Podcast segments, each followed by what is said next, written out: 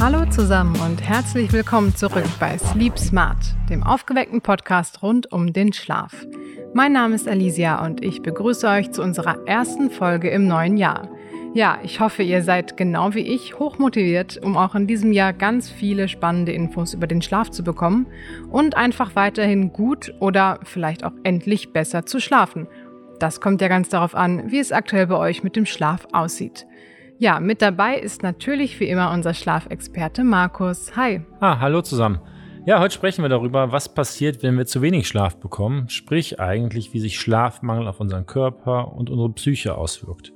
Ja, ausreichend viel zu schlafen ist natürlich nicht immer so einfach. Ähm, wie war das denn bei dir in den letzten Wochen? Konntest du genügend schlafen oder gab es da vielleicht, ja, gerade um Weihnachten und Silvester doch die ein oder andere kürzere oder schlaflose Nacht? Ich hatte zwischen den Jahren ja wirklich frei eine Woche und hatte auch ein paar kurze Nächte zwischendrin, hab die aber ganz gut verkraftet. Also, weil vielleicht ich ein bisschen kompensieren konnte. Und da kommen wir auch später noch drauf im Podcast. Also von daher war eigentlich mein Schlafverhalten ganz gesund. Wie war es denn bei dir? Ja, bei mir eigentlich auch. Also klar, da waren ein paar kürzere Nächte dabei, aber ähm, insgesamt, glaube ich, war mein Schlafpensum ganz gut. Ja, wie du schon gesagt hast, wir wissen natürlich auch, dass manche Menschen eben etwas mehr und manche Menschen etwas weniger Schlaf benötigen, aber ungefähr sieben bis acht Stunden pro Nacht als optimal gelten. Ab wann sprechen wir denn überhaupt wirklich von einem Schlafmangel? Man kann das leider nicht so ganz pauschal sagen ob es jetzt sieben, sechs oder fünf Stunden sind, die einen Schlafmangel definieren. Das Schlafbedürfnis von uns ist ja sehr individuell und hier spielen wirklich mehrere Komponenten mit, wie zum Beispiel unser Alter, der akute Gesundheit oder auch Fitnesszustand, die Dauer der Wachperiode, also wie lange wir schon wach sind, aber auch wirklich so Tagesfaktoren wie Stress, wie viel körperliche Aktivität bzw. Sport habe ich gemacht, wie habe ich mich ernährt und vor allem, wie waren auch die Tage davor, also haben wir uns in diesen Tagen zumindest ausschlafen können. All diese Komponenten steuern das so ein bisschen mit. Ja, also diese Unterschiede nimmt man ja auch selbst oft wahr. Eben nicht nur, dass es von Mensch zu Mensch anders ist, sondern dass es auch von Nacht zu Nacht individuell sein kann und man sich eben manchmal nach fünf Stunden Schlaf wirklich ausgeruhter fühlt als nach acht Stunden. Also ganz banal kann man eigentlich sagen, dass man ausreichend geschlafen hat bzw. ausgeschlafen ist, wenn wir tagsüber keine deutliche Müdigkeit verspüren oder auch keine Leistungsabfälle spüren. Und wie du schon sagtest, brauchen wir normalerweise zwischen sieben bis acht Stunden pro Nacht, um genau dies zu erfüllen. Wichtig ist natürlich hier auch nicht nur die Zeitdauer, die wir im Schlaf verbringen, sondern auch die Qualität des Schlafs. Wir haben ja schon gelernt, dass vor allem die Schlafzyklen, die wir nachts durchlaufen, in ausreichendem Maße durchlaufen werden müssen. Das heißt, wir müssen eine gewisse Anzahl von Schlafzyklen mit Tiefschlafphasen, mit REM-Phasen durchlaufen, damit wir regeneriert sind. Und ähm, das hängt so ein bisschen wirklich von den Faktoren Tagesperformance, auch der vorangegangenen Wachperiode und den Tagen davor auch so ein bisschen ab. Von daher ähm, muss man diese Sachen so ein bisschen in Betracht ziehen. Ja, das heißt, die Definition eines Schlafmangels kann man gar nicht so direkt festsetzen, sondern es hängt natürlich mit den persönlichen Umständen und der persönlichen Situation zusammen. Ja, genau so ist es. Also, wenn du mal ganz banal überlegst, wie es bei dir ist mit dem Schlafmangel. Also, ich kenne es meistens so, wenn ich eine stressige Zeit habe, wenn ich irgendwie viel arbeite, morgens früh raus muss, oder vielleicht zwischendurch noch zu wenig Zeit für eine gesunde Ernährung oder Sport, dann trifft mich meine kurze Nacht deutlich härter, als wenn ich zwei Wochen davor am Strand lag, mich erholt habe, geringen Stress, gesunde Ernährung hatte und vielleicht dann zum Abschluss des Urlaubs zum Flughafen muss. Dann kann ich damit deutlich besser umgehen mit einer kurzen Nacht als in stressigen Phasen. Und das kann man eigentlich so als Sinnbild dafür nehmen, dass es auch ein bisschen vom Gesamtkonstrukt abhängt. Ja, das stimmt natürlich. Also da hängt es natürlich auch davon ab, ob das jetzt einmalig vielleicht auch eine kurze Nacht ist oder ähm, längerfristig. Aber was passiert denn überhaupt, wenn wir unserem Empfinden nach mal eine Nacht zu wenig schlafen? Ja, ein akuter Schlafmangel, so genannt, der hat ja direkte Effekte nicht nur auf unsere Leistungsfähigkeit und unser Wohlbefinden, sondern auch auf den Stoffwechsel. Wir wissen, dass eine Nacht zu wenig Schlaf sogar den ähnlichen Effekt haben kann wie eine gewisse Dosierung an Alkohol. Das heißt, unsere kognitive Leistungsfähigkeit ist reduziert, unsere Konzentration lässt nach, wir sind schneller gestresst, kennt auch jeder von uns, wenn wir zu wenig geschlafen haben, ist unsere Stresstoleranz deutlich geringer, wirkt sich natürlich auch direkt auf unsere Laune aus. Was wir auch wissen mittlerweile aus der Schlafforschung ist, dass eine Nacht zu wenig Schlaf auch direkt unseren Stoffwechsel beeinflusst. Das heißt, wir essen ungesünder, wir essen fettreicher, unser Stoffwechsel läuft langsamer ab und äh, auch unser Immunsystem kann schon nach einer Nacht leicht beeinflusst sein, äh, sowie auch die Regeneration unserer Haut wird verlangsamt. Man sieht ja, wenn man einen Tag irgendwie nur drei, vier Stunden geschlafen hat, äh, fühlt sich auch die Haut strapazierter an. Das sind alles die Effekte einer mangelnden Regeneration schon durch eine Nacht Schlafmangel bzw. Schlafentzug.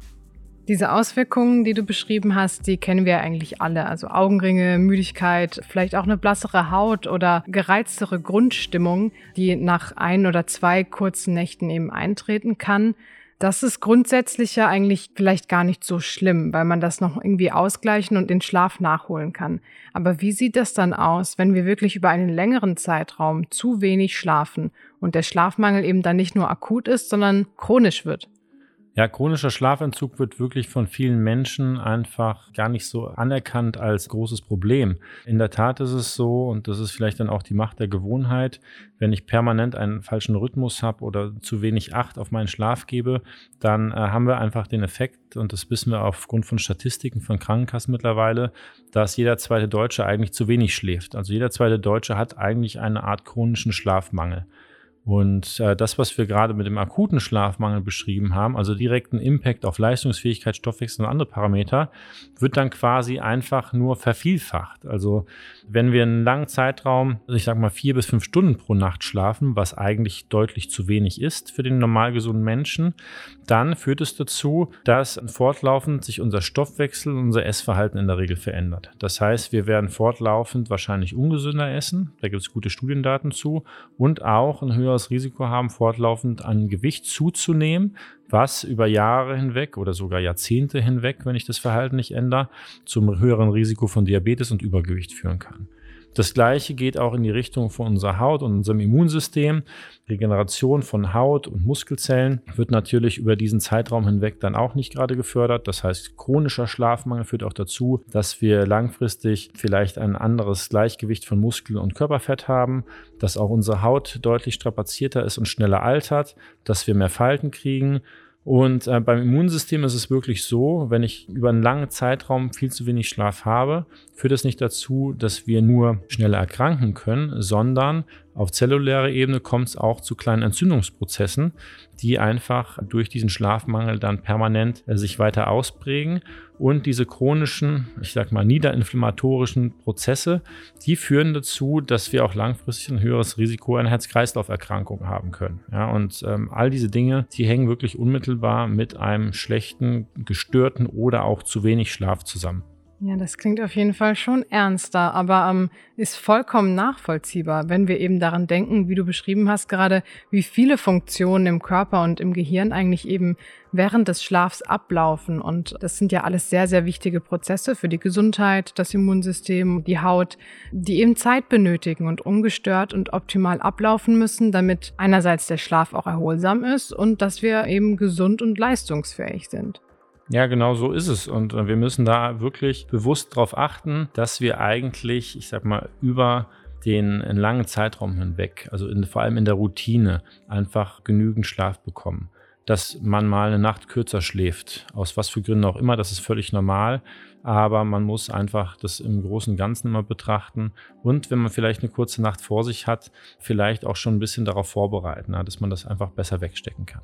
Ja, da sprichst du vielleicht was ganz Wichtiges an, weil meistens spüren wir ja erst im Nachhinein, dass die Nacht vielleicht doch zu kurz war, wenn wir dann eben müde sind, unter Augenringen, blasser Haut und so weiter leiden. Dann hilft ja eben nur, den Schlaf irgendwie möglichst nachzuholen und in den folgenden Nächten ausreichend lange zu schlafen.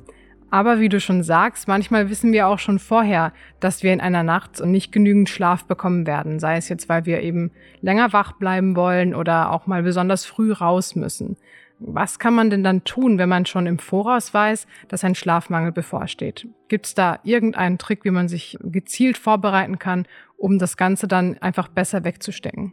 Ja, im Großen und Ganzen kann man erholt in diesen Prozess reingehen. Das bedeutet, dass ich auch die Tage davor darauf achte, dass ich einen regelmäßigen Schlafrhythmus habe und genügend Schlaf pro Nacht bekomme. Das heißt, dass ich nicht schon müde ne, in diese Schlafentzugsperiode reingehe.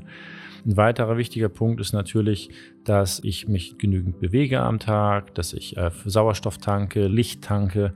All diese Komponenten sind wichtig für unseren Stoffwechsel und unsere physiologischen Prozesse, die im Körper ablaufen. Ein wichtiger Faktor, der wirklich da auch einen positiven Effekt haben kann, ist die Ernährung, vor allem auch in den Abendstunden wenn ich mich vitaminreich, proteinreich ernähre.